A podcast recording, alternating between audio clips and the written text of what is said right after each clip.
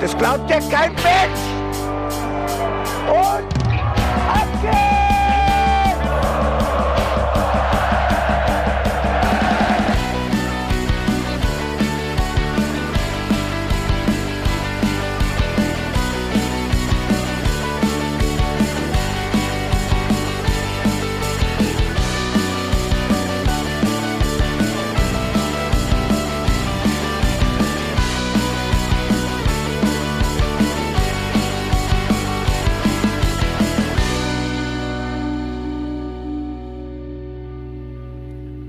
Bei uns der Sportverein am Sonntag mal ein Tor, steht alles auf dem Kopf, denn das kommt selten vor. Dann geht es mit Hip Hip Hurra ins Dorf zum Fußballplatz, denn im Vereinslokal, da gibt's Rabatz. Leute, wir sind der Hinterhofsänger-Talk. Holde Närrinnen und Nahalesen und Nahallende. Herzlich willkommen zum Hinterhofsänger-Talk an Fasnacht. Wir haben auswärts bei Bayern 04 Leverkusen gewonnen und bei mir sitzen zwei, die haben mit mir gefeiert. Wir haben nicht zu zweit. Hä? Haben wir zu dritt gefeiert? War der Bene dabei? Also Im, Im Geiste. Habe ich Im mitgefeiert. Geiste. ich hatte kurz Angst, dass ich vielleicht doch ein größeres Blackout hatte, als ich. Ich hatte eigentlich gar kein Blackout. Ich hatte eigentlich den perfekten Sonntag. Also und Montag und perfekte drei, vier Tage, weil ich einfach diesen Pegel auch getroffen habe. Nicht drüber, nicht drunter, nicht mal Pipi, einfach durch. Und es war alles wunderbar. Ich war jetzt gerade ernstlich verwirrt. Du, ganz ehrlich, wie gesagt, im Geiste war ich ja auch bei euch. Und ich habe ja auch äh, euren Insta-Stories gefolgt und äh, ich habe mit ganz vielen Leuten gequatscht und so. Und ich meine, ihr hört's an meiner Stimme. Ähm, der Grund, warum ich letzte Woche nicht da war, der ist immer noch ein bisschen präsent. Es ist scheiße, dass ich dieses geile Fastnacht verpasst habe. Ich habe schon so viele überragende Geschichten gehört und ich saß hier auf der Couch und hab, hab geschmolten. Nein, habe ich nicht. Ich hatte natürlich gute Laune, aber ey, es ist, wie es ist. Und ich freue mich, dass ihr einfach gute Laune hattet und dass Fastnacht einfach so geil war für euch, weil, ähm, ja, Fastnacht ist einfach Beste. Und wir begrüßen dich ganz herzlich zurück im Hinterhofsänger-Talk. Lieber Bene, hallo. Schön, dass du zurück bist. Hallo Janni. Ja, ich bin auch da. Ah, und ich muss dem Bene zustimmen. Ich glaube, dieses Fastnacht war das Beste, das ich jemals hatte. Und ich glaube, die Wahrnehmung ist ein bisschen Corona gefärbt, aber nur ein ganz klein wenig. Ich muss immer sagen, Fastnacht ist a state of mind. Das ist nicht, das ist nichts was, was man auf der Straße macht, sondern das ist in deinem Kopf und deswegen kriegst du das auch nicht mehr raus. Und das ist auch was, was Leute über, über alle Ebenen verbindet und das habe ich einfach gefühlt. Ich habe einfach gemerkt, die Stadt hat so richtig das eingesogen, aufgesogen, wollte feiern, alle waren auf der Straße, es war immer geile Stimmung und es war wirklich perfekt. Einfach auch, und dann das Wetter. Also Leute, das Wetter war ja wohl gestern der Oberhammer. Hast du gerade ernsthaft A State of Minds liegen lassen? Oh, sorry. Ich bin jetzt gerade schon ein klein wenig schockiert. Ist das der Folgentitel schon? Who knows? Vielleicht. Wir hatten eigentlich ganz andere Pläne. Aber das ist jetzt. Also ich fühle mich gerade ein bisschen wie Bo Svensson in der Innenverteidigung. Ich weiß nicht ganz, welchen wir nehmen sollen von den beiden. Also das. Äh, aber sie hat recht. Sie hat recht, weil das Wetter gestern, aber leck, ich habe, glaube ich, noch nie warme Fastnacht gehabt. Gab es das auch überhaupt schon mal? nee, also Darf es das überhaupt geben? Es gab es nicht und ähm, ich muss ja sagen, ähm, wie gesagt, ich war ja krank. Ich war ja auch wegen Fastnacht krank, aber normalerweise bin ich wegen Rosenmontag und Fastnacht Samstag und sowas krank. Und diesmal habe ich es einfach schon vorgezogen und war die komplette Fastnacht krank. Aber erster Rosenmontag, den ich wahrscheinlich, wo ich mich wahrscheinlich nicht erkältet hätte, da war ich trotzdem erkältet. Sehr gut. Bene, ich war am Schwitzen. Ich habe den klassischen Zwiebellook gemacht. Dickes Hemd, Unterhemd, Radlerhose, Unterhose, dicke Wollsocken. Und ich war am Schwitzen wie die Sau. Ich kann das noch toppen. Ich habe mich mit Sonnencreme eingecremt, Okay. weil ich nicht wusste, wo wir im Endeffekt stehen. Und je nachdem, wie die Sonne da steht, also ich vermute, alle Menschen am Neubrunnenplatz, die haben sich den Sonnenbrand ihres Lebens gestern geholt. Also es war wirklich, ich war kurz da. Es war so unfassbar warm. Die Schminke ist teilweise von den Gesichtern gelaufen. Also es war, aber ganz im Ernst, das war einfach geil. Es hat, es war einfach, als hätten alle nur drauf gewartet, dass dieser Rosenmontag kommt. Und wir haben ja eigentlich auch zwei Jahre lang drauf gewartet, dass dieser Rosenmontag kommt, muss man jetzt wirklich ehrlicherweise zugeben, denn oh, der Vibe hat mich so gekriegt. Und ich war dann noch auf der Lu und nach dem Rosenmontagszug und ich war permanent unterwegs beim NCV gewesen, da auch auf der Sitzung und auf der Sitzung noch eine eigene Fastnachtssitzung gehabt, da noch selbst eine Büttenrede gehalten. Ich war voll drin im Spiel und ich habe Fastnacht durchgespielt dieses Jahr. Perfekt. Du hast das Bingo voll gemacht. Fastnachtsbingo aber sowas von, von leer gemacht. Aber nicht nur, nicht nur ein Bingo, sondern das komplette Bingo-Feld ausgefüllt. Alles Da, abgehakt. abgehakt. da steht in Versalien Bingo einfach nur noch. Ja, dann ist einfach die Karawane übers Bingofeld gelaufen. So macht man das an der Fastnacht. Ich fand es auch geil, dass einfach sich so alle Götter im Himmel vereint haben. Der Fußballgott, der Wettergott, unser, also generell Gott hat sich gedacht, so Gott Gott Jokus. Jokus. Mainz hat einfach ein perfektes Wochenende verdient und das Wochenende geht von Donnerstag bis Dienstag und das wird einfach von vorne bis hinten Premium. Ihr müsst euch das einfach mal geben. Wir standen gestern auf der Lu, haben getanzt, haben gefeiert, gucken in den Himmel und es war einfach so sternenklar. Du hast alles gesehen. Und ich gucke so über die Kupferbergterrassen und denke mir, was sind denn da für zwei helle Punkte? Sind das Satelliten? Weil die waren so krass hell. Dachte ich noch, vielleicht sind es Sterne. Und wir haben uns extra eine Astrologie-App besorgt. Es war also so Astronomie, nicht Astrologie. Da hätten es ja Astrologie-App. geraten. Es war tatsächlich Jupiter und Venus, die von oben auf uns heruntergeguckt haben. Das heißt, sogar die römischen Götter haben mit uns gefeiert. Im Aszendenten der Fastnacht. Aber die haben wirklich so laut, gesch so laut geschienen, haben die, du leck mir am Arsch. Ich komme mir die Ohren zuhalten und habe sie immer noch gesehen. Äh, Die waren so deutlich zu sehen, dass ich am Anfang dachte, hui, wenn das über den USA wäre, die hätten die jetzt glatt weg vom probiert vom Himmel zu holen. Du scheiß Wichser, ich wollte denselben Witz gerade auch machen. Der lag da, der lag da. Und wenn die lag Flitsch und. State auf Mainz liegen lässt. Aber das ist auch so typisch Mainz 05. Neuerdings haben wir Chancen und irgendeiner macht sie rein. Das ist ja.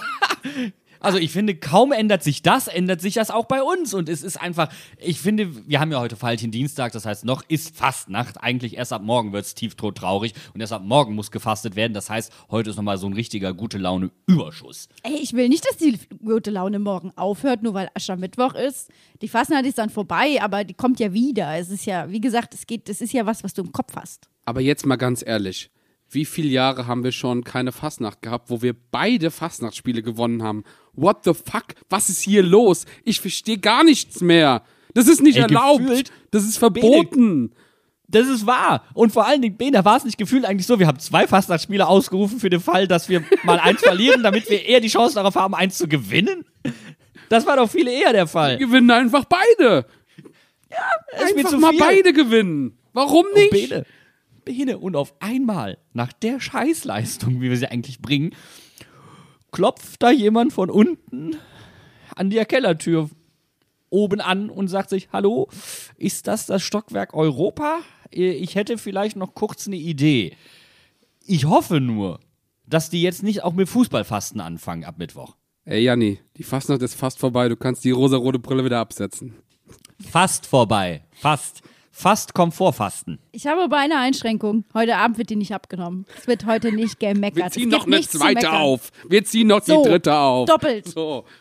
Merkst du, kaum werde ich einmal positiv, werde ich vom Bene sofort wieder in die Stunkecke gestellt. So, Jan, kannst du bitte aufhören mit deiner guten Laune? Das ist meine Rolle in diesem Podcast. Und kannst du bitte wieder komplett sinnfrei kritisieren, dass zum Beispiel nicht die ganze Mannschaft auf dem Wagen gestanden hat und quasi kein Schwein aus der Mannschaft bei der 05er Stadionsitzung war? Könntest du das stattdessen anbringen? Weißt du was, Bene? Jetzt hast du den Salat. Jetzt bring ich's nämlich an. Denn das fand ich wirklich mies. Das gehört so sehr zu Mainz zu dieser Stadt, zu diesem Verein. Die, das sind die vier Farben, das ist die Fastnacht. Und da muss eine Mannschaft präsent sein und nicht nur in Teilen. Okay, dass man in Teilen auf dem Zug mitfährt. Ich habe auch keinen Bock, vier Stunden da irgendwo zu Nee, nee, stehen. pass auf, es gibt Teile. Und zwar ein Teil steht oben auf dem Wagen, der andere läuft unten über die Strohs. So, so, erleben? kann man teilen an Fastnacht. Robin Zentner mit der Pauke. Ich will es sehen. Ich will es sehen. Der, der trägt den Schellenkranz oder irgendwas. So was richtig Großes, Schweres, was der auch tragen kann. Kannst du ne. Oh, ich hätte gerne so einen Fanfarenzug von Mainz 05. Das fände ich richtig nice. Nein, das will ich niemals hören. Das will ich auf gar keinen Fall hören. Irgendwer spielt die Arschgeige. Wir waren doch eben, schon bei den, wir waren doch eben schon bei den Römern. so ein Centurio, so mit so einem Streitwagen. Bene, manche von denen haben schon Probleme mit dem Verkleiden. Wie soll das erst mit Musik spielen werden? Hast du Anton Stachs Verkleidung gesehen? Nein. der hat gesagt, der ist als Banane gegangen und hatte aber so Methusalix-Perücke an. Was war das für eine Art Banane? Ah, der hat sich so manch, so, also ich finde, der hat sich gut verkleidet. Ich fand übrigens, dass Bo das 80er Jahre, Fuku, nee, 90er Jahre, 80er Jahre Fukuhila-Dings erstaunlich gut stand. Wie viele, wie viele waren denn überhaupt da? Ich war leider, ich musste gestern arbeiten und habe den 05-Teil von dem äh, Rosenmonatssuche leider verpasst. Ich, ich kenne das nur aus Erzählungen äh, und habe so ein paar Fotos gesehen, aber ich habe jetzt nicht wirklich einen Eindruck, wie viele wirklich da waren. was also mir so aufgefallen ist, wir standen rechts und ich hatte ja die Kamera dabei und habe ja dann äh, viele Fotos geschossen, jetzt nicht nur von der 05 waren. Wer sich die angucken möchte, kann mal bei mir in der Insta-Story gucken. Aber ich hatte das Gefühl, die standen alle auf der linken Seite vom Wagen, also von uns aus gesehen. Auf der anderen Seite auf jeden Fall. Und das heißt, bei uns waren mehr so die alten Spieler. Fabi Heyer, Christoph Babatz und Konsorten, noch ein, zwei vom Trainerteam. Und dann standen, ich glaube, sechs, sieben, maximal acht Spieler auf der anderen Seite. Vorne stand dann Haki, Silvan, Stachi, die da vorne so ein bisschen wie die Galionsfigur vorne dranhängen. Aber ähm, es waren jetzt nicht so viele. Vor allem, du hast ja auch nicht alle erkannt. Also ich hätte jetzt mal so geschätzt sieben. Naja, es waren schon noch Marlon, äh, Dominik Kor, Lee. Lee war dabei. Das Geilste war einfach, äh, als sie ja bei uns vorbeigefahren sind, ist Kuni so aus den Katakomben des Wagens aufgestiegen mit vollen Armen. War so Kram am Verteilen. Also es waren schon, ich fand schon, dass es ähm, relativ viele waren. Also Ich finde das aber auch nur logisch, dass, dass du sagst, bitte nur die auf dem Wagen, die auch wirklich Bock haben. Wie gesagt, du stehst da halt vier Stunden und im Normalfall, gestern war halt nicht normal, ist es arschkalt. Also deswegen finde ich das vollkommen okay. Aber für mich, auch wenn man sich das nochmal mit Köln zum Beispiel anguckt, wie das gelaufen ist in den vergangenen Wochen, da ist die Stadion- und Fastnachtssitzung schon ein Pflichtprogramm. Und wenn du dich wie Silvan, der als einziger da war, in die Loge zurückziehst, ist das auch okay. Aber du musst zumindest Gesicht zeigen, denn die Leute kommen ja auch wegen dir. kann ich verstehen. Fand, wie gesagt, ich habe mich ja auch bei der Stadionsitzung geärgert, dass sie nicht da waren und dass das Trainerteam nicht da war. Aber Trainerteam hat einen guten Job gemacht. Die haben sich nämlich ein quasi geheimes Training erschlichen und haben für Donnerstag 11.30 Uhr ein öffentliches Training anberaumt, wo ich mal wagen möchte zu behaupten, dass am Donnerstag um 11.30 Uhr in Mainz niemand zu den 05ern gegangen ist. Glaubst du, Silke ist mit der Schere Amok gelaufen? Hat die den allen die Schnürsenkel durchgeschnitten? Das wäre mal ein Move.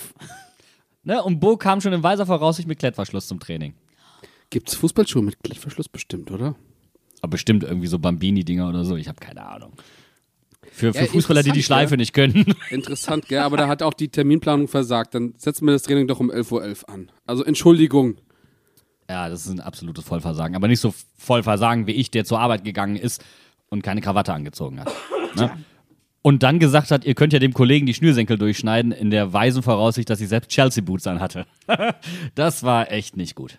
Aber es soll ja auch Leute gegeben haben, die statt einem Schlips einen Eintrachtschal anhatten. Soll auch schon vorgekommen sein, ne? Aber den würde ich auch nicht durchschneiden, den würde ich, würde ich einfach häckseln. Aber das ist eine ganz andere Geschichte. Verbrennen. Ja. Jeder Jack ist anders, soll jeder so machen, wie er will. Wir wenden uns jetzt gleich dem Sportlichen zu, müssen aber, bevor wir in die Pause gehen, noch gratulieren. Denn heute hätte jemand Geburtstag gehabt. Und zwar wäre heute Wolfgang Frank 72 Jahre alt geworden. Passend zum Ende der Fasnacht. Ähm, der gute Mann wird endlich so geehrt im Umkreis von Mainz 5, wie es sich gehört. Der Fastnachtskom der Fastnachtscampus! Verdammt! Mann! Also Wolfgang Franks Fastnachtscampus.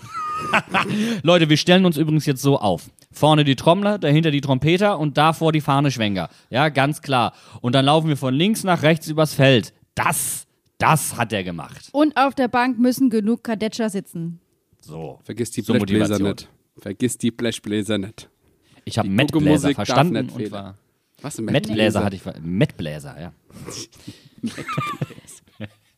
ich wollte auch schon fragen, was das ist. Ist das, das vielleicht sowas wie ein Trollschaube? Kenne ich noch nicht. Was ist das? Ist das wie Glas? Kann man das auch so dann formen? In Form geblasenes Mett. Dieses Mett ist, ist mundgeblasen worden. Dieser Mettigel ist mundgeblasen. Leute, mit diesen Assoziationen lassen wir euch jetzt einfach mal ein paar Sekunden alleine und machen nach einer kurzen Pause mit dem sportlichen Teil weiter.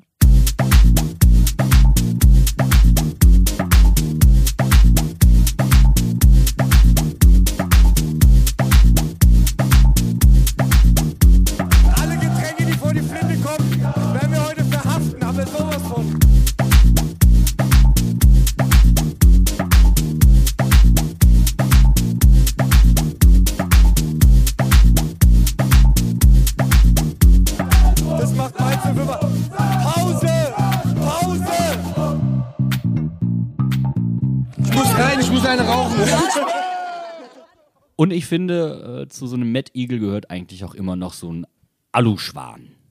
Das sind so Assoziationen, die man nur kriegt, wenn man wirklich mal eine Pause hat. Also ich finde, der Aluschwan ist quasi die Zuchtente vom handgeblasenen Mad Eagle. So, perfekt.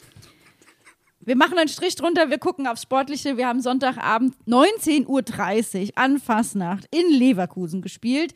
Jeder, der da war, dem gebührt tiefster Respekt, weil das hätte ich wirklich für kein Geld und gute Worte auf mich genommen. Und was sollen wir sagen? Ich war von der auf Startaufstellung tatsächlich überrascht. Wir haben ja mit Steffen darüber geredet, was man so machen könnte in der Startaufstellung. Und ich hatte ja Dominik Kor angesagt. Der hat aber gefehlt, denn es haben dieselben gespielt wie letzte Mal. Kurios, gell? Aber offensichtlich, never change a winning team.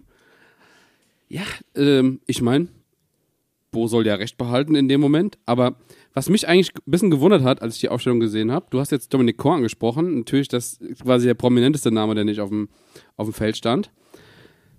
Ich fand interessant, wir haben irgendwie zwei Innenverteidiger, zwei Außenverteidiger, vier Verteidiger gehabt im Kader. Und ähm, ich finde gerade gegen eine Mannschaft wie Leverkusen, die eigentlich sehr offensiv spielt, wäre es doch eigentlich ganz interessant, wenn man schon vielleicht ein Tor zu viel bekommt, dass man mehr offensive Optionen hat. Äh, und im Endeffekt, wer wurde nicht eingewechselt von den Ersatzspielern?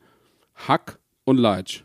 Und, okay, Marlon auch, aber ähm, im Endeffekt zum Beispiel vielleicht ein offensiver Mittelfeldspieler oder irgendwie was Kreatives, hätte ich eigentlich, also jetzt mal so forma, pro forma genau, äh, pro forma irgendwie besser gefunden, weil einfach mehr Möglichkeiten.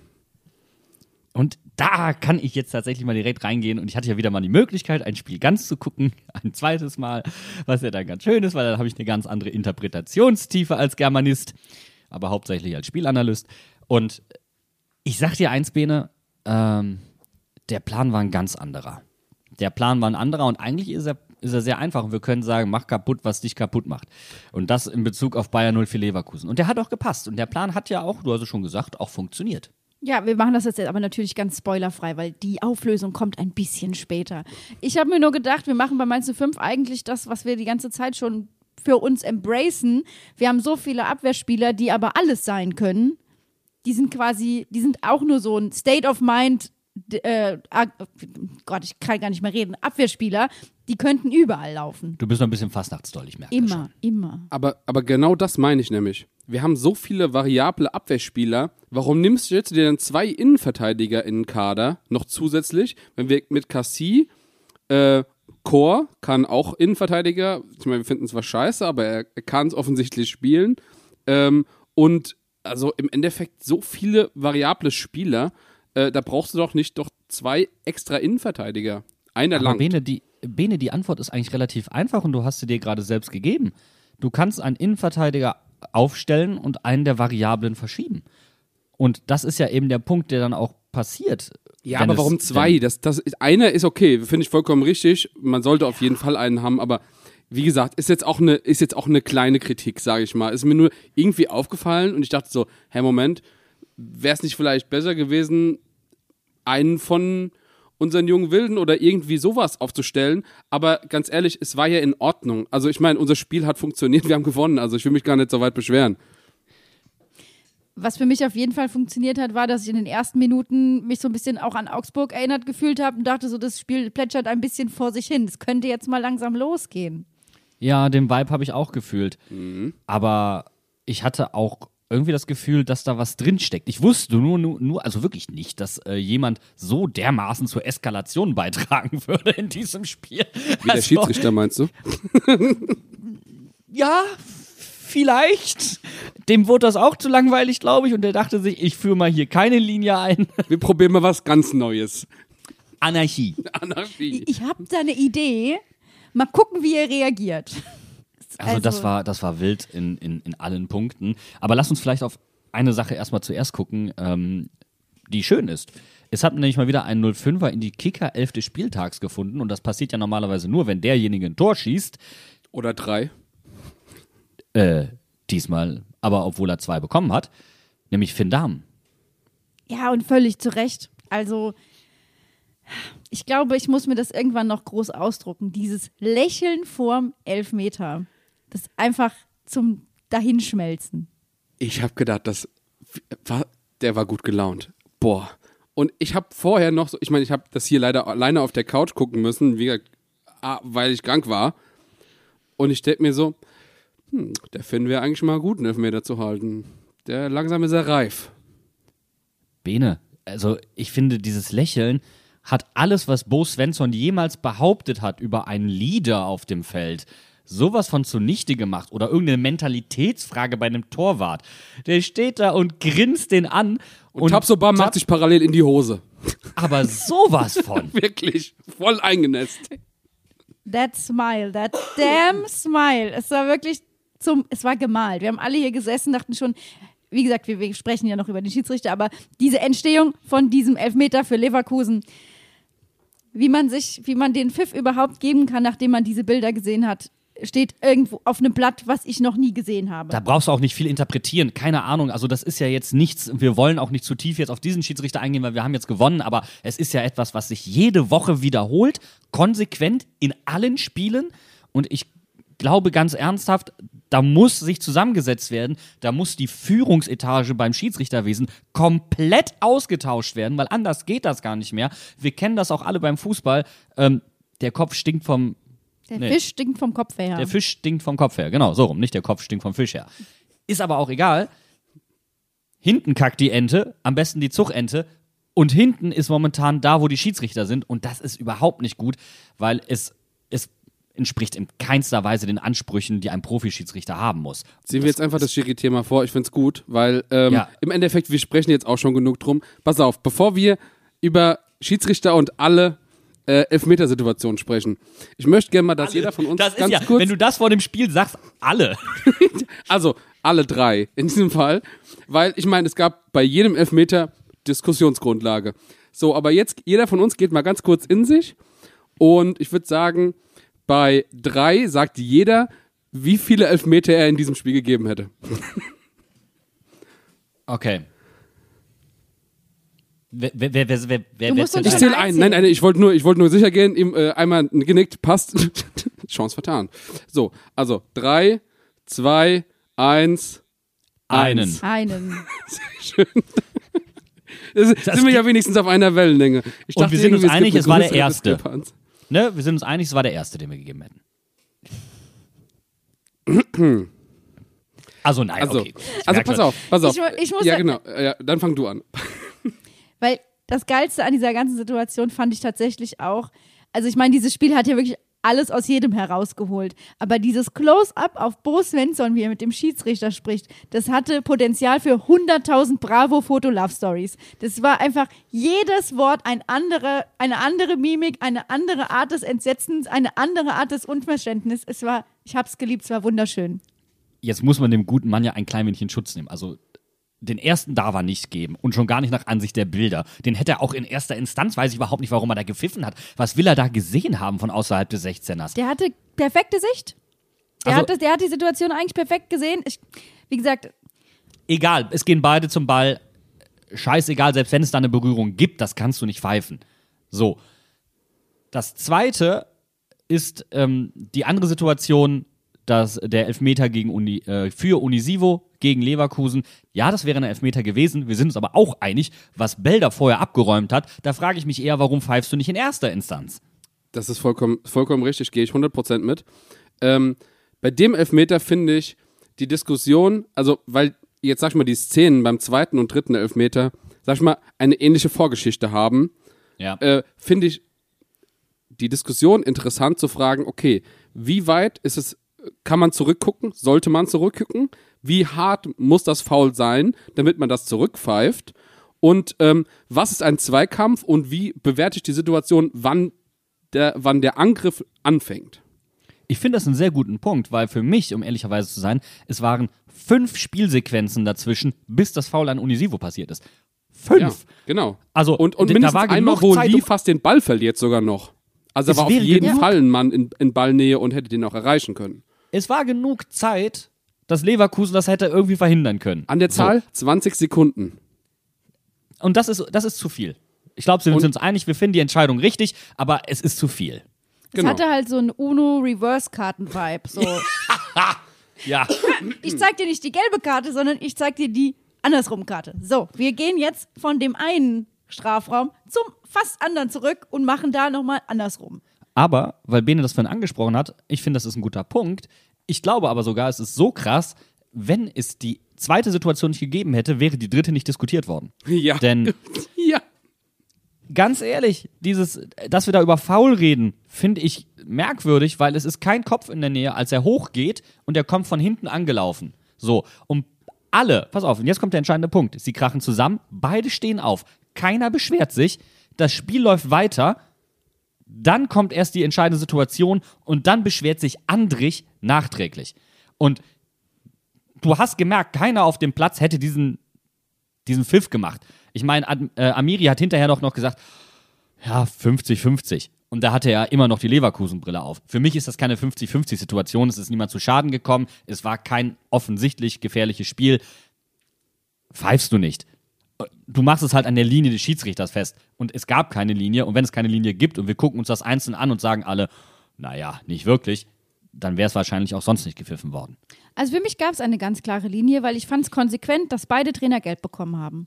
Und wir haben dieses, wir haben dieses Wochenende auch wieder Diskussionen gehabt, was wer wann wie hätte kriegen müssen, bei welchen Aussagen am ganzen Wochenende. Und das finde ich halt ist so eine Sache.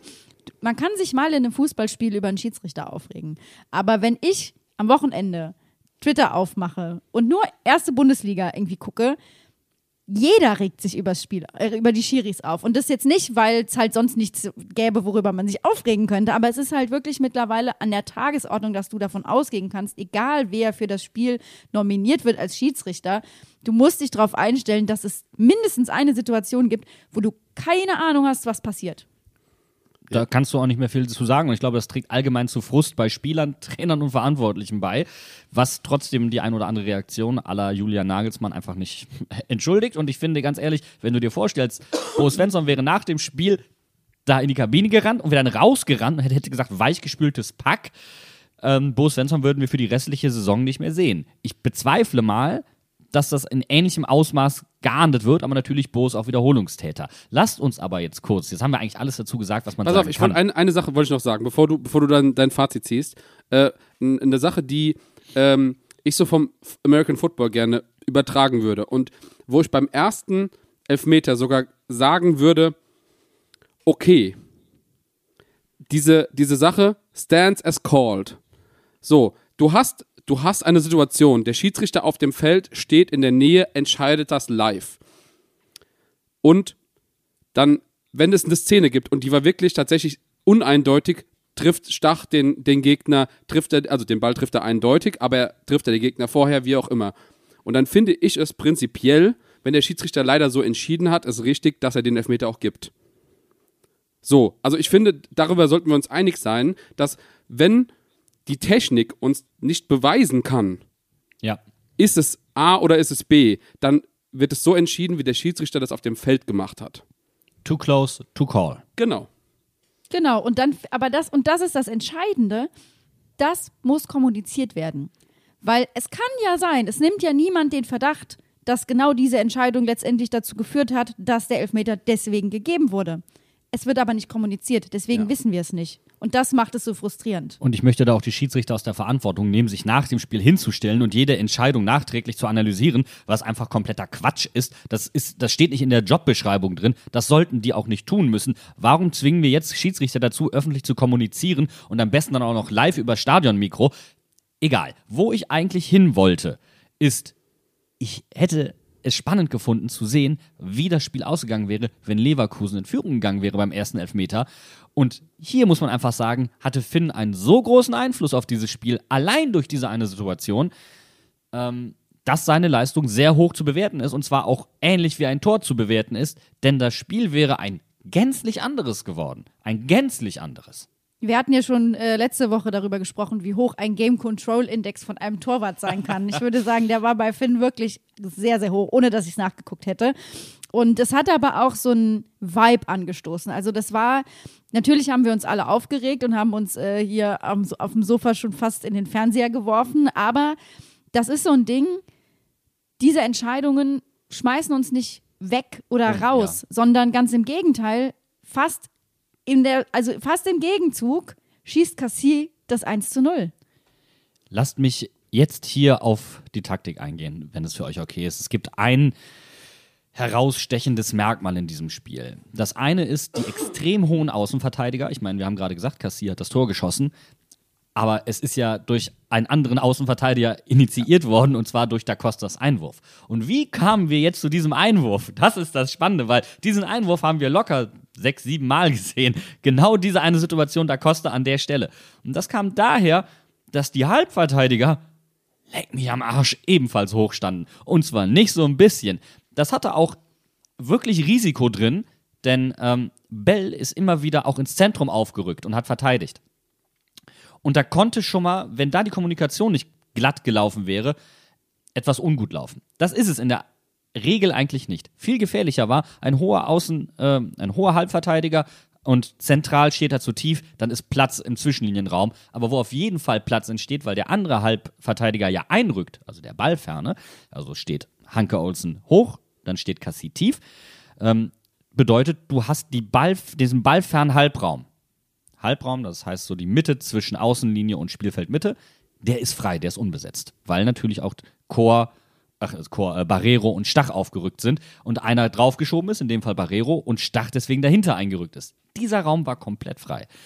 Und da hätte Leverkusen sehr gut reinkommen können. Kam sie aber nicht. Was aber dazu geführt hat, dass die Halbverteidiger so hoch standen, und in dem Fall Hanker Olsen war, dass Leverkusen überhaupt nicht dazu kam, rauszuspielen. Die sind im Pressing von den Stürmern dahin gelenkt worden, nach außen. Was zu einer unfassbaren Anzahl an langen Bällen geführt hat für eine Mannschaft, die unter Xabi Alonso Ballbesitzfußball spielt. Pöhler, klassischer Pöhler. Pass auf, äh, ich grätsch kurz rein. Statistik. Äh, Leverkusen hat weniger lange Bälle geschlagen wie wir, aber in der ersten Hälfte 24, in der zweiten nur noch 16. Also da gab es selbst innerhalb der Halbzeiten nochmal grobe Unterschiede. Wie die entstehen, da können wir gleich drauf eingehen. Aber es war auch unser Plan, die zweiten Bälle zu bekommen. So relativ simpel. Und was ich da auch sehr auffällig fand, war Ajorg, der sich fallen lässt, mehr so auf die Zehnerposition und Onisivo und Lee, die vorne draufgegangen sind und angelaufen sind. Und dann, deswegen hattest du häufig dieses Duell Ajorg gegen Andrich beispielsweise. Und ich finde ja, was man auch ganz, also was man wirklich sehen konnte, war einfach, dass wir extrem hoch gestanden haben, das hast du schon gesagt, aber dass natürlich auch niemand mit Lee parat kam. Also der ist einfach wie so ein freier Radikaler da zwischen allen hin und her gelaufen, hat sich da vorne äh, ausgetobt und das hat echt für Verwirrung gesorgt. Und Ja. das macht Lee aktuell irgendwie besser als jeder andere bei uns im Kader. Die letzten paar Spiele, der ist ja komplett in Flammen. Ja, warum? Weil er kaum noch Defensivaufgaben im klassischen Sinne nach hinten hat. Also, er hat Defensivaufgaben nach vorne. Aber man hat gesagt, Junge, du bist nach hinten so schlecht, lass es einfach sein. Komm, du arbeitest jetzt konsequent defensiv nach vorne. Und das ist, also wir hatten, wenn ihr euch erinnert, gesagt, wenn er tiefer steht und nach vorne verteidigen kann, äh, verteidigen kann tut ihm das gut. Wie gegen Köln damals. Und auch schon gegen Werder. Und auch schon gegen Aue. Und jetzt hat Bo was Cleveres gemacht. Er hat gesagt, ich stelle den ganz nach vorne und der soll vorne einfach nach vorne verteidigen. Ne? Vorne, vorne. Das ist doch mal hier Kniff. Und es funktioniert auch dementsprechend gut. Das heißt, ähm, Ajorg lässt es auch so ein Stück weit zu, indem er tiefer steht, dadurch einbindet, dass die anderen beiden drumherum defensiv freidrehen können. Das ist richtig gut. Kann aber auch gefährlich werden, denn es ist einmal passiert, dass Ajorg außen hätte anlaufen müssen und es nicht getan hat. Und es ist sofort, sofort brandgefährlich geworden, weil Ajorg nämlich nicht dieses Tempo hat, um so anzulaufen. Und das war ja auch dann teilweise in solchen Situationen, dass wir einfach durchgeatmet haben, gesagt haben, so, das war knapp. Ähm, womit ich dann aber nicht gerechnet habe, muss ich ehrlicherweise sagen, ist, dass Eddie einfach ausrutscht und Leverkusen ausgleicht. Gott im Himmel.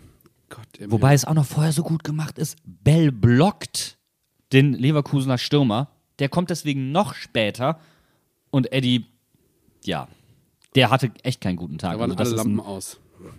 aber, aber dauerhaft. Also der hat das ganze Spiel über jetzt keinen wirklich guten und sattelfesten Eindruck gemacht. Und, und pass auf, ich habe den Eindruck, äh, bei Eddie ist genau das Gegenteil passiert. Irgendwie wie, zum Beispiel Hanke Olsen kam rein, ist direkt super souverän. Der hat zwar zwei Schnitzer direkt in seinem ersten Spiel gehabt, aber seitdem. zehn Minuten aber auch ist er, nur. Ja, genau, aber der, seitdem ist der eine Bombe. Und wir sprechen quasi ja auch gar nicht über den. Der ist einfach nur solide, funktioniert. Und bei Eddie habe ich das Gefühl, seit er jetzt wieder mehr auf der linken Seite spielen muss, weil Hanke Olsen halt rechts ist, da ist er nicht so sicher. Und wir haben häufiger in Spielen, wo er so ein, zwei Entscheidungen trifft, wo du sagst so, oh, jetzt wird es aber brandgefährlich, wo entweder ein Klärungsversuch direkt zum Gegner kommt im Aufbauspiel oder irgendwie in, äh, äh, ein langer Ball oder wo, so wie jetzt, ihm ein Ball verspringt, er einen Pass falsch setzt, wo du sagst, okay, jetzt, also der Gegner ist jetzt aber gerade wirklich voll im Kontern. Und eigentlich hat er ein Äquivalent auf der anderen Seite gehabt, ähm, der ein noch größerer Pechvogel war. Und wir haben ihn vorhin schon mal kurz angesprochen. Und das war, das, äh, war der Leverkusener Verteidiger Tabsoba. Der hat den Elfmeter verschossen und hat dann den schlechten Klärungsversuch gemacht, der zum 1-0 geführt hat. Also der hatte richtig dunkle 10 Minuten am Ende der ersten Halbzeit. Und die wären ja fast noch düsterer geworden, weil was dann abging, in- also dank dem, dem Schiedsrichter Schröder, das war fernab von Gut und Böse. Ich muss auch ehrlich sagen, ich war gerade, ich habe es mir nämlich gerade nochmal angeguckt beim Kicker und ich konnte es fast gar nicht glauben, weshalb ich kurz aus der Konversation ausgestiegen bin. Aber guckt euch bitte beim Kicker einfach mal unten im Schema die Karten an. Ja, Das ist also, ja. da, da ist es einfacher, die Spieler aufzuzählen, die kein Gelb haben. Es ist, genau, es ist die kartenreichste zweite Hälfte in der Geschichte der Bundesliga. Und die Trainer sind nicht mal mitgezählt. ich glaube, es sind insgesamt elf gelbe Karten, neun in der zweiten Hälfte, plus nochmal zwei Trainer. Wow. Und eine der gelben Karten hatte noch eine rote zur Konsequenz. Ähm, ach nee, das war eine glattrote sogar. Das Ja, war eine Glattrote. Ja? Also, es war eine glattrote, die auch übrigens komplett berechtigt ist. Fertig. Also brauche ich mal jetzt auch nicht lange drüber diskutieren. Es ist halt kurios, dass er, dass der Schiedsrichter im Nachhinein eigentlich richtige Entscheidungen getroffen hat. Die erste wirklich falsche war halt der erste Elfmeter. Alles andere ist danach ja meistens richtig auch korrigiert worden vom VAR. Aber er, er hat, ich glaube, das hat ihn wirklich so rausgebracht irgendwie. Anders kann ich mir das nicht erklären, was da passiert ist. Weil so eine Halbzeit kommt nicht aus dem Nichts. Nee, also ihr müsst euch das einfach mal geben. Ich lese es einfach nur mal vor, in der Reihenfolge nach Minuten. 79., 81., 83., 83., 87., 87., 88., 88. Das ist einfach. Ich habe mich so unterhalten gefühlt. Allem- das war allem- fast mehr Realsatire als bei Mainz bleibt Mainz, wirklich. Vor allem jetzt überleg dir mal, die rote Karte war in der 81. Und ab diesem Zeitpunkt sind noch sechs gelbe Karten gefallen. Hatte überhaupt keine abschreckende Wirkung, weißt du? Und, und wir, wir haben ja noch einige Situationen gehabt, äh, zum Beispiel hier äh, Frimpong, der da ein, zwei Mal, wo du schon überlegst, okay, vielleicht will will der jetzt auch nochmal gelb-rot haben oder so. Jetzt sind wir schon in der zweiten Halbzeit. Und ich habe vorhin bei Leverkusen mal kurz erklärt, was sie nicht so gut bespielt bekommen haben. Ne? Das war der ballferne offensive Raum bei ihnen. Und jetzt ist natürlich die Frage, was haben sie denn anders gemacht? Weil in der zweiten Hälfte war Leverkusen ganz anders im Spiel. Oder um konkret zu werden, sie waren ab dem Moment brutal stark, als Schick und Würz reinkamen. Und das ist natürlich die wunderbare Frage. Gesundheit, mein Schatz. Entschuldigung. Das ist natürlich die Frage, warum. Und das ist eigentlich relativ einfach. Denn Wirtz hat den freien Radikalen auf der 10 gegeben. Schick wurde vorne reingestellt. Äh, Leverkusen hat parallel auf eine Dreierkette umgestellt. Das heißt, man hat quasi die Mainzer gespiegelt in erster Instanz und hat dann die Wechsel gemacht und hat so das System geknackt, was auch direkt zum Tor geführt hat, by the way. Und was Wirtz da gemacht hat, Wirtz war, war der Wahnsinnsfaktor in diesem Spiel. Und wenn Boni später darauf reagiert hätte, wäre es auch schief gegangen. Das muss man, glaube ich, auch so deutlich sagen. Und dieses, dieses, ähm, es stand ja dann zu dem Zeitpunkt 1 zu 2, dieses 2-2, da siehst du alles, was Xabi Alonso sich in dem Moment davon erhofft hat. Das ist das most Leverkusen-Tor ever. Wirklich. Das ist der Fußball, den ich mit Leverkusen verbinde. Die haben eine Torchance, boom, Torchance, boom, Torchance, boom. Der dritte, vierte sitzt dann. Vor allen Dingen langer Abschlag Finn Dahmen. Und es geht um den Kampf um den zweiten Ball. Und jetzt hat er ein Problem behoben. Vorher kam Leverkusen häufig im Zentrum zu spät, geriet in Unterzahl Ballner.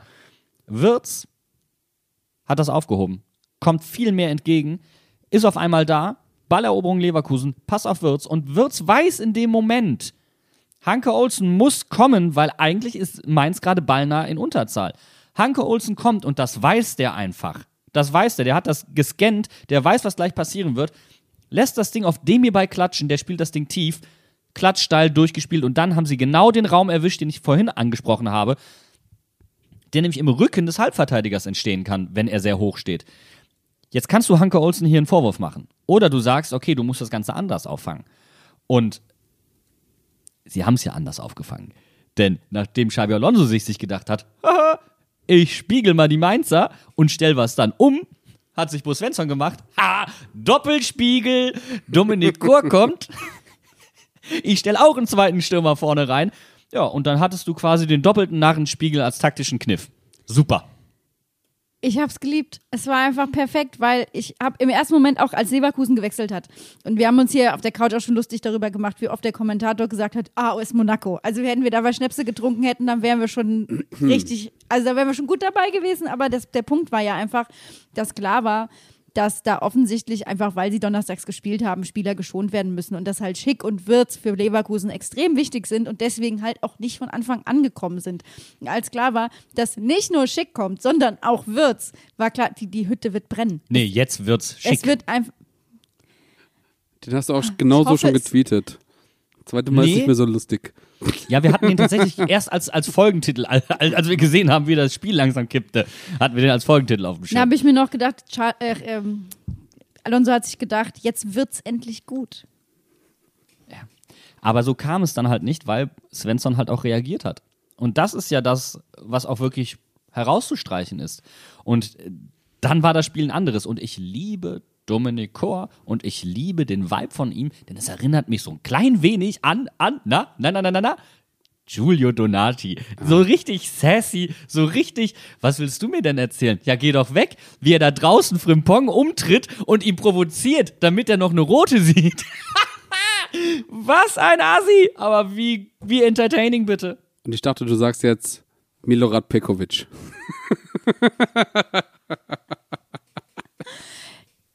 Ich bin seit diesem Spiel, also ich war, war ja schon vorher ein Chor-Fan, aber jetzt bin ich Ultra. Du warst Hardcore-Fan. Ich bin ein Hardcore-Fan. Ich bin jetzt echt ein Hardcore-Fan, weil Dominik Kor ist der Spieler, den du in deiner Mannschaft brauchst und den du dir als Gegner nicht wünschst.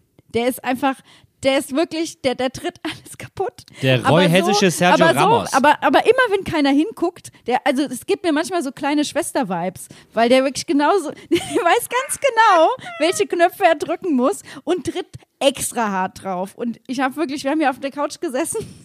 ich denke mir so, den ganzen Tag nur Fastnachtslieder gehört und Schlager und denke mir nur so, naja, Dominik Kor, ich hab dich grätschen gesehen. Domenico. Domenico. Domenico. Ich hab dich. Ich hab dich. Ich hab dich Gretchen gesehen. Hab dich Gretchen gesehen. Cordula Grün. Ja, genau, Cordula Grün. Und ich hatte das auch, ich habe das, kaum hattest du damit angefangen, dieses Lied zu singen, hab, ich hatte seitdem ein, ein Ohrwurm davon. Ganz, ganz schlimm. Und als dann auch noch später auf der Lu lief, stand ich da die ganze Zeit nur Domenico und alle um mich herum so, was? Was? Was, was, was ist mit ihm? Wer ist er? Was, was passiert hier mit ihm gerade? Was hat er getrunken? Es hat bei mir auch dazu geführt, dass ich mir tatsächlich meine 05er-Witze angezogen habe, mir die rote Jacke angezogen habe und gedacht habe, so, ich gehe jetzt als 05er auf die Lu. Ich sehe hier aus wie vom Trainerstab. Das wird jetzt gefeiert, aber richtig. Ja, ist einfach geil. Ich habe auch diese, diese eine Grätsche. Diese eine Grätsche, wie er den. Also, andere Leute sagen rotwürdig, aber richtig geil einfach trifft. Diese, diese Dynamik. Eben nicht rotwürdig und das ist der Qualitätsunterschied. Ja, genau. Und das ist, eben nicht rotwürdig, eben nicht mit offener Sohle in die Knochen, sondern vorbei und die Beine weggezogen. Das ist was ganz anderes. andere hätten gesagt, das ist die Niklas Tauer Grätschule.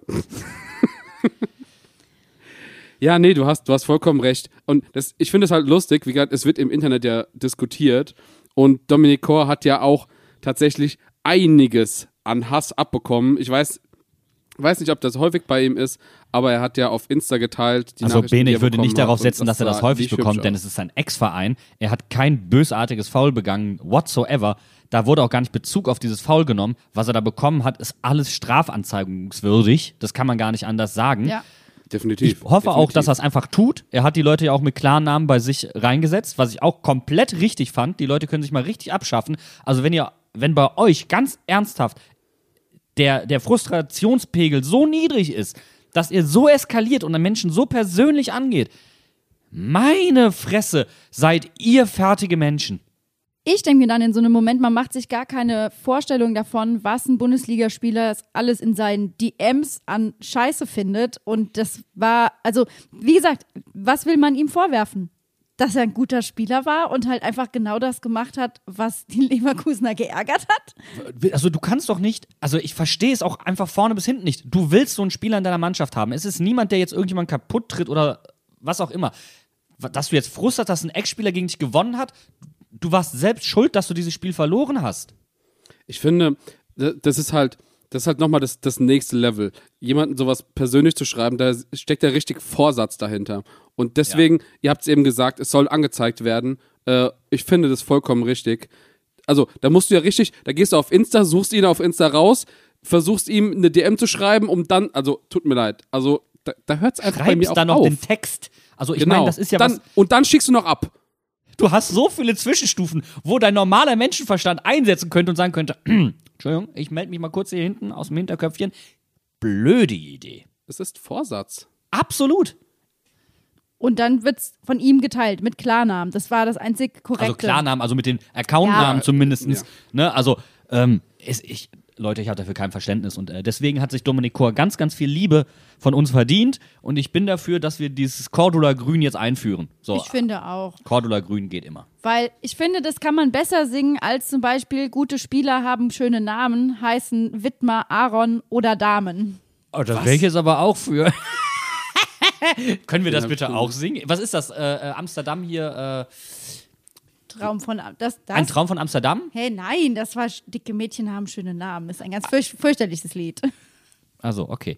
Also, aber ich, ich das fände ich auch schön. Das fände ich auch gut. Wie war das jetzt? Gute Spieler haben schöne Namen, heißen Widmer, Aaron oder Damen. Also Aaron vielleicht nicht mehr allzu lange. Aber Tower passt dann da sehr gut rein. Oder Oh, Oh ja, sehr schön. Auch sehr gut. Hack passt da irgendwie bestimmt auch noch mal irgendwie rein mit Atempause. ja, wir haben schon alles wieder das Hack gemacht. Das muss lang. Ich wollte gerade sagen, der Alex Hack hat schon seinen eigenen Song. Niki Tower hat mit Alles The wird Tower aus of Hack Love. gemacht. Hack, sag mal guten Tag. Ah, wunderbar. Irgendwann machen wir mal so eine richtige an- Compilation.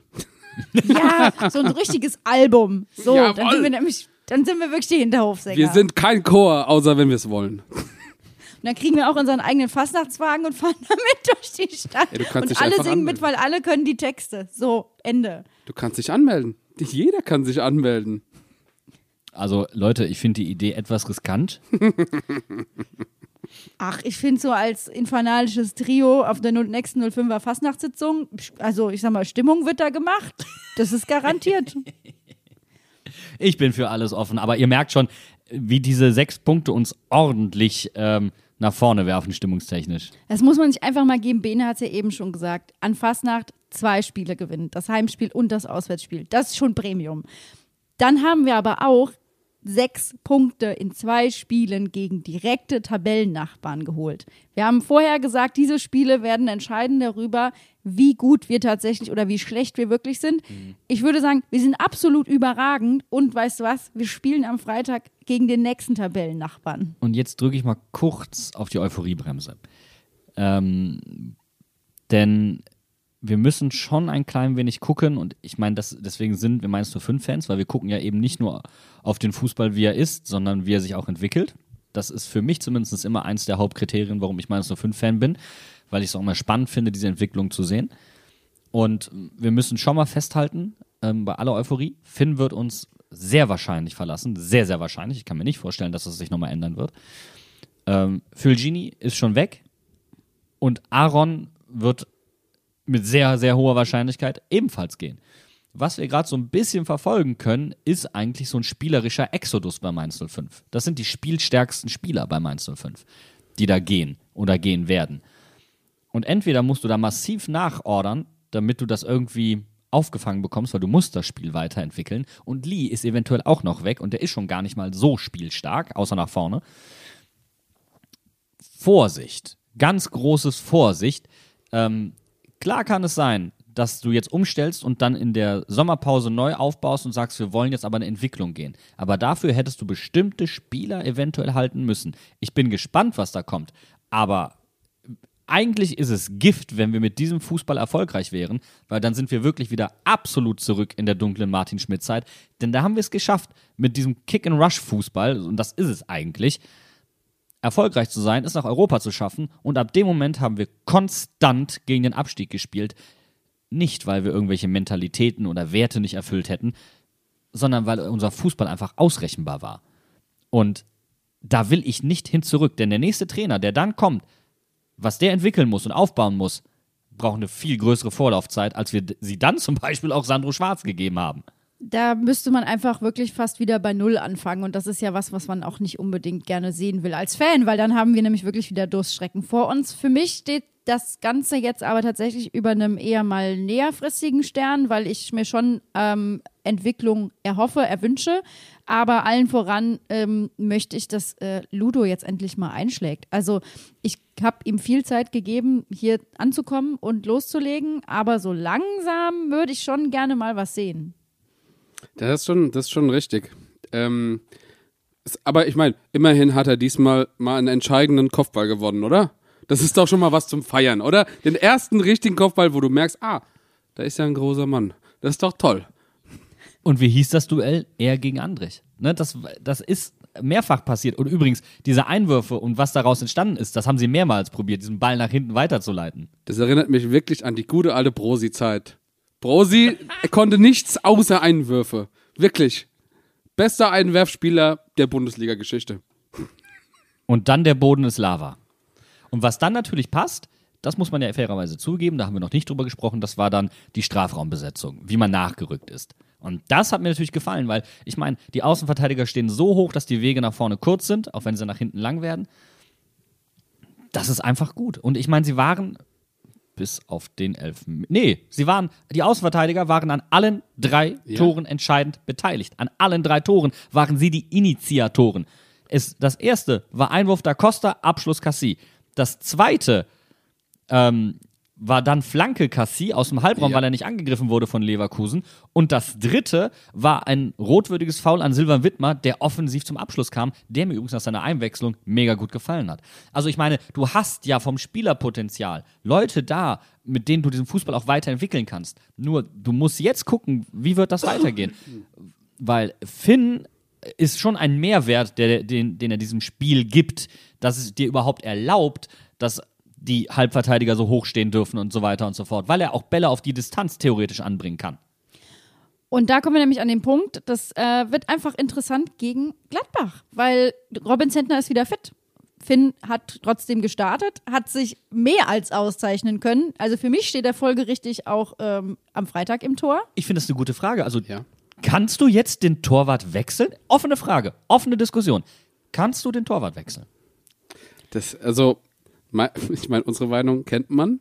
Wir würden ihn nicht wechseln. Finn ist, also ganz ehrlich, Sag nur mal deine Meinung. Bene. Nein, also ja. Äh, Ich glaube, Torwart kannst du nicht wechseln. Finn hat viel zu viel Selbstbewusstsein und wir haben eben drüber gesprochen, das hat man an dem Elfmeter gesehen. Der wusste, dass er den hält. Genialer Punkt, genialer Punkt. Denn alles, was Bo Svensson als das Argument für Robin Zentner ausgepackt hat, der Leader, der äh, so wichtig ist für die, für die Mentalität der Mannschaft, das alles ist ja Lügen gestraft worden. Und das, was wir auch immer gesagt haben, ich meine, erinnere dich an Finn Dahmen ähm, zu EM-Zeiten zurück. Der war so wichtig, auch da hat er entscheidende Elfmeter, ich glaube sogar zwei, über Turnierverlauf drei sogar insgesamt gehalten und hatte maßgeblichen Anteil daran und hat sich auch da übrigens von eigenen Fehlern nicht zurückwerfen lassen. Ihm Mentalitätsschwäche vorzuwerfen, habe ich immer für eins der schwächsten Argumente aller Zeiten gehalten. Und ein Argument, das kann man vielleicht bringen, denn ich war tatsächlich von Finn in diesem Spiel von seiner reinen Torwartleistung nicht zu 100% überzeugt. Er hat ein, zwei Flanken ein bisschen dotzen lassen. Nicht wild. Je mehr Selbstbewusstsein er bekommt, je mehr Spielpraxis er bekommt und er rausgeht, desto mehr wird er sie fangen. Mein Totschlag-Argument aber für Flanken ist, was ja Robin Zentners Stärke ist, wer probiert gegen eine Dreierkette ausschließlich etwas mit Flanken zu lösen, hat ganz andere Probleme. Das ist nämlich genau das Mittel, mit dem du nicht gegen eine Dreierkette mit so großen Spielern spielst. Und das hat auch Leverkusen übrigens gemerkt. Denn die langen Bälle in der ersten Halbzeit Wo sind die gelandet? Naja, bei unseren Innenverteidigern. Mich lässt einfach der Gedanke nicht los, dass es bei 05 erst eine Verletzung des ersten Torwarts braucht, damit der zweite zeigen kann, was er wirklich drauf hat. Es hört sich so blöd an, aber das war ja auch, wie, wie Zentner sich reingespielt hat. Ich weiß nicht, also mir. Ja, ist immer so. Ist viel, viel, ich grätsche dich jetzt kurz ab, Jan, aber das ist wirklich, es ist ja so. Ähm, Flitz, du hast vollkommen recht. Guck mal, wie kam, wie kam damals äh, Florian Müller rein? Da hat sich Eben, äh, also- äh, Heinz, Heinz Müller verletzt, oder? War doch? Oder? Nach, nach Loris? Oder war der vor? Oh Gott, ist auch egal. Auf jeden Fall, ähm, wir hatten genug Situationen. Gegen Hamburg kam er Wettklo- rein, hielt einen Elfmeter. Genau. genau. Genau, er kam rein, hielt einen Elfmeter. Ähm, Flo verletzt sich, Robin kommt rein. Dann ist das Spiel teilweise ein paar Mal hin und her gegangen. Äh, Finn dasselbe. Hat, ähm, kam auch, sein erstes Bundesligaspiel hat er auch einen Elfmeter gehalten, oder? Oder, ah nein, das war Florian Müller, das habe ich jetzt gerade verwechselt. Ist auch egal. Das hast du jetzt also, verwechselt. Aber ist auch egal, Bene, weil die, die Grundthese ist richtig. Ähm, und jetzt haben wir heute den Geburtstag von Wolfgang Frank. Und er hat alle Aspekte des Spiels einbezogen, um besser zu sein als eine Mannschaft, die tendenziell besser ist als du am Wochenende, um eine höhere Wahrscheinlichkeit zu haben, dass du gewinnst. Und ich habe bei, bei Mainz 05 jetzt länger, gerade auf der Torwartposition, nicht das Gefühl, dass man alle Aspekte des Spiels mit einbezieht. Und ja, Finn Dahmen war lange offensichtlich die Lösung. Was willst du jetzt machen? Lasse Ries dahinstellen? Also ich finde, was man auf jeden Fall festhalten muss, die Statusgeschichte kannst du ad acta legen. Und ich finde, man merkt es mittlerweile Bo auch ein bisschen an.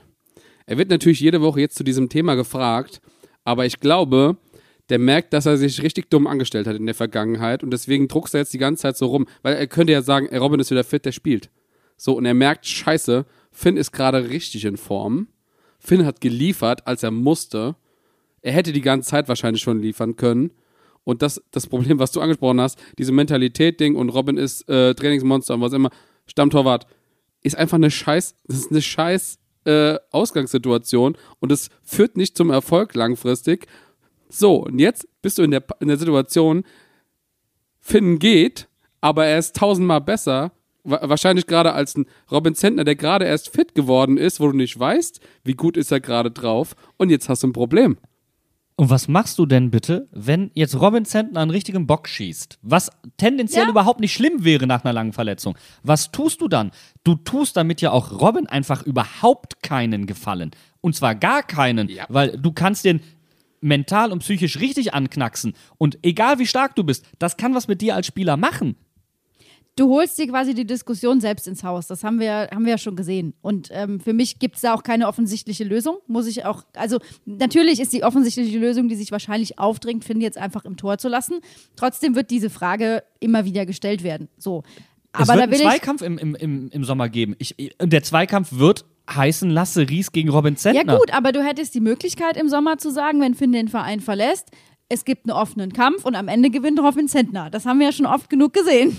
Pass auf, die, die einzige Lösung wie, wie wir, äh, Lösung, wie wir aus dieser Todesspirale rauskommen, ist, Robin Zentner wird verkauft, Finn geht trotzdem, Lasse spielt. So, das ist der einzige Weg daraus.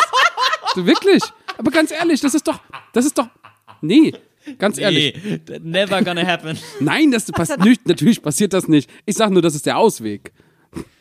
Ich glaube, Robin Zentner besitzt genug Größe im wahrsten Sinne des Wortes, um auch als zweiter Torwart sich dahin zu setzen oder sich auch der Aufgabenstellung anzunehmen, zu sagen, du hast gesehen, was Finn gespielt hat, das erwarten wir von dir, das musst du erfüllen können. Ähm, und an Lasse muss sich nämlich genauso an den defensiven Fähigkeiten von Robin messen lassen. Und das wird eben spannend zu sehen. Und dann ist genau die Frage, wie und welchen Plan hat Bo Svensson überhaupt, Fußball mit Mainz 05 in der nächsten Saison spielen zu lassen? Ähm, und es, es droht, sag ich mal, eine, eine sehr, sehr trockene, lange Bälle-Gebolzerei in der nächsten Saison, wenn da nicht nachgesteuert wird. Und jetzt nicht nur auf der Torwartposition. Ich sag nochmal, ich gucke mir an, was diese Woche auf uns zukommt. Es kommt nämlich Gladbach, die haben gegen Bayern gewonnen. Wir spielen zu Hause. Ich glaube, das könnte was werden. Und ich finde es so geil. Ich, ich habe mich so gefreut, dass Gladbach gegen Bayern gewonnen hat. Weil die kommen flying high. Die haben Bayern geschlagen. So, und jetzt, dann kommen sie jetzt in unser Haus. So, und da müssen sie erstmal gewinnen. Bene, es gibt eine ganz einfache Statistik, die sich der Bayern-Fluch nennt. Wer gegen die Bayern gewonnen hat, hat das Spiel danach nicht gewonnen. Also so einfach ist die Rechnung eigentlich. Und das wird passieren. Ich bin mir da auch relativ sicher. Wobei wir sind ja bekannt dafür, dass wir gerne mal was anderes machen, als zu erwarten aber das steht ist, eigentlich. Aber das ist ja nicht der, der klassische Aufbaugegner, meinst du fünf? So, offensichtlich, offensichtlich hat Gladbach gerade keine, also super tiefe Krise. Na, wenn du Daniel Farke unter der Woche gehört hast, was er gesagt hat, wir müssen uns langfristig äh, im Mittelfeld zurechtfinden. Die ersten äh, sieben bis acht sind zu weit weg für Borussia Mönchengladbach im Moment und werden es auch erstmal bleiben. Und wenn du dann dir durchgelesen hast, ähm, was die einschlägigen Gladbach-Experten dazu auch gesagt haben, nämlich ja, und man muss sich auch darauf einstellen, dass man in der kommenden Saison vielleicht Abstiegskampf spielt, einfach weil die Mittel auch inzwischen andere sind. Das Gefühl in Gladbach ist gerade was ganz anderes. Und dass die Mannschaft auf diese Diskussion einen Bayern-Sieg gepackt hat, ist halt eigentlich komplett schizophren. Und da weißt du überhaupt nicht, mit was du jetzt rechnen sollst. Entweder die brennen voll das Feuerwerk ab oder die, die scheißen richtig rein. Wir werden es uns angucken und ich bin einfach gespannt, weil wir kommen mit der, mit der Sonne, die uns aus dem Hintern scheint, aus zwei Spielen gegen Tabellennachbarn, aus der Fastnacht spielen, wieder gegen Tabellennachbarn. Also jetzt mal, man mag sich, möge sich das einfach mal ausmalen. Wir spielen gegen drei Tabellennachbarn und holen neun Punkte. Das ist ja, da, wo sind wir denn da hier? Also, In Europa dann. ja, und das, genau. Und wie gesagt, Die Diskussion brauchen wir, glaube ich, gerade auch nicht. Es geht nämlich aber auch gar nicht um Europa. Ähm, erinnert euch mal ganz kurz zurück, letzte Woche, was Steffen gesagt hat. Der hat gesagt, wir machen im März den Nichtabstieg fest. So, guck mal, wir haben jetzt 29 Punkte. Wir spielen gegen zwei Tabellennachbarn. Gut, Gladbach, äh, Hoffenheim ist ein bisschen weiter zurück. Das sind die nächsten beiden Spiele. Die sind 15. Äh, Gladbach ist 8. So, das sind zwei Spiele und auf einmal hast du 35 Punkte, wenn du, wenn du so gescheit durchziehst. Und dann ist wirklich alles möglich in der Saison. Das, was Steffen gesagt hat. Ich weiß, was man da machen kann. Dann kann man auch Robin Zentner wieder ins Tor stellen. Also was da nur, was du auf jeden Fall machen kannst, ist, du kannst dann anfangen, ähm, aufzubauen für die kommende Saison. Dann musst du die Grundlagen legen. Sobald du diesen Nichtabstieg festgemacht hast, bin ich aber mal gespannt, wie ergebnisorientiert Bo Svensson dann ist. Sagt er dann, ich will jetzt nach Europa? Und anstatt jetzt schon die Grundlagen für die kommende Saison zu legen, probiert er beides hinzubekommen, so wie er gesagt hat, also wir können hier eine Grundlage legen und nicht absteigen, liebe Freunde. Kriegt er diesen Spagat nochmal hin, nur diesmal eine Etage weiter oben, weil dann, dann hat er wirklich Großes geleistet. Das muss man ihm dann einfach sagen.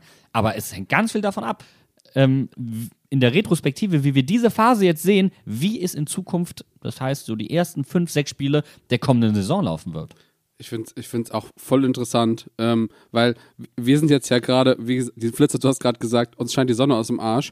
Aber jetzt stell dir mal vor, jetzt pa passieren zwei nicht ganz so gute Spiele und dann kann die Situation halt sich halt auch umdrehen. Und auf einmal kommst du in eine Negativspirale rein. Und dann, also es ist wirklich, es sind sehr entscheidende Wochen und es kann das Positivste passieren. Wir können unser Spiel auf die nächste Saison ausrichten. Wir können unser Spiel weiterentwickeln in Ruhe. Oder wir kämpfen ums Überleben. So, das ist halt wirklich alles drin. Und weil genau das der Fall ist, würde ich mal die Prognose wagen, dass zu 100 Prozent, egal was passiert, Bus Svensson niemals irgendwas extern davon sagen würde.